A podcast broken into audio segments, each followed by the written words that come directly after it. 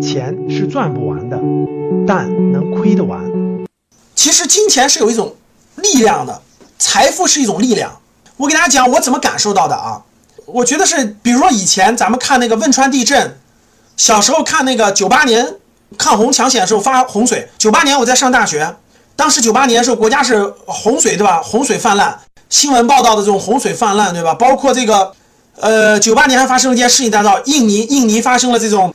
屠杀华人的事件，我印象很深，因为当时我已经懂事了，我上大学了，已经来北京了。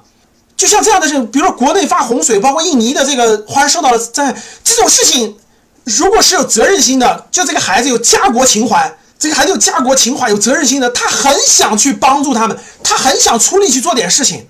比如九八年的洪水的时候，我很想去到那一线去做到我的事情帮忙，对吧？零八年那个汶川地震的时候。大家看这个，就是真的是能做出点事情的人，包括吴京啊，包括李连杰呀，对吧？包括这个，你看那个二百七，他们就是二百七，就是你看我穿的衣服就有点像二百七，他们就去那个灾区去救灾呀。就他有了这个能力以后，我有这个能力了，我就想遇到这种事情，我就很想贡献出我的力量。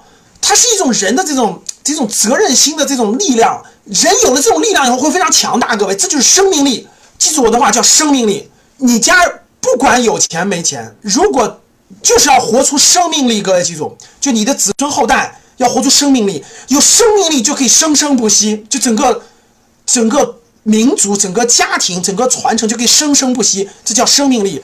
生命力，一他有没有生命力，首先跟钱没有关系，但是有钱了能让你增加一份力量，让我的生命力更强大、更强大、更有这种生命力的展现。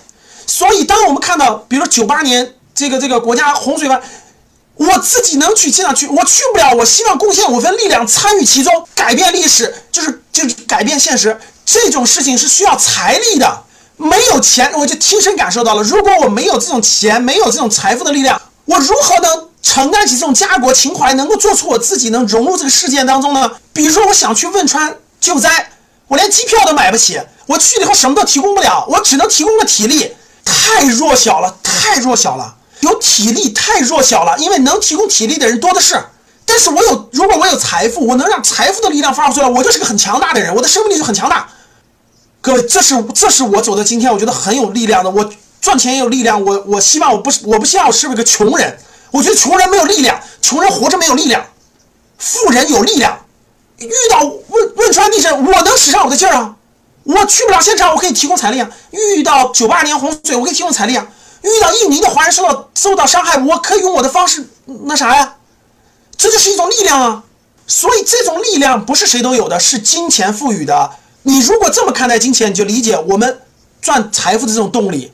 要让孩子感受到很多需要帮助的人和事，自己是无能为力的，但是我们可以用金钱达到这个呀。我看了，我曾经看过一个案例，美国有个学有个学生跑到那个什么的叙利亚里头，伊拉克被被被困住了，被。当成人质了。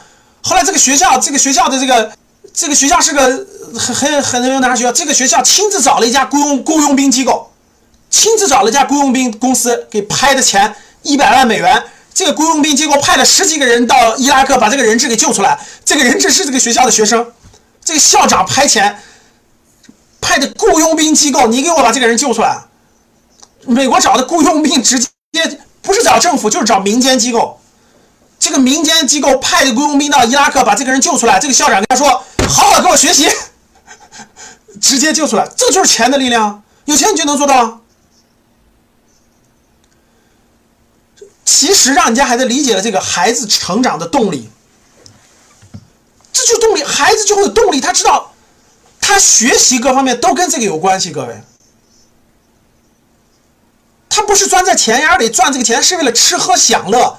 他是要掌握力量，有这种力量，power，power，有 power，他就能参与历史，参与社会的推进，改变他自己的命运，这才是金钱的力量。孩子成长的动力啊！所以你让你说孩子，孩子说我想赚钱，一点都不丢不丢人。你问他为啥要赚钱？我想买个 iPhone，丢人；我想买件好衣服，丢人；我想买个耐克，丢死人。我想赚这个钱去帮助。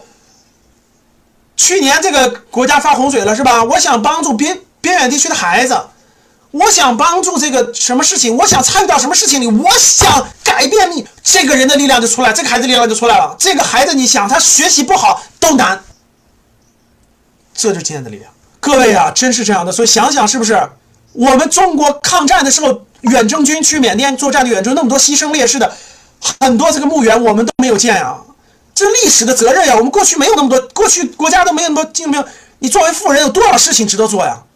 所以你看，这就是英国一个富人，他觉得这是他的责任，他拿钱就做这件事儿，在世界各个国家修建英国阵亡士兵的陵园，雇当地人打扫卫生，看好弄好，最后英国政府把这个事儿收回去，英国政府做了很多事情，我们。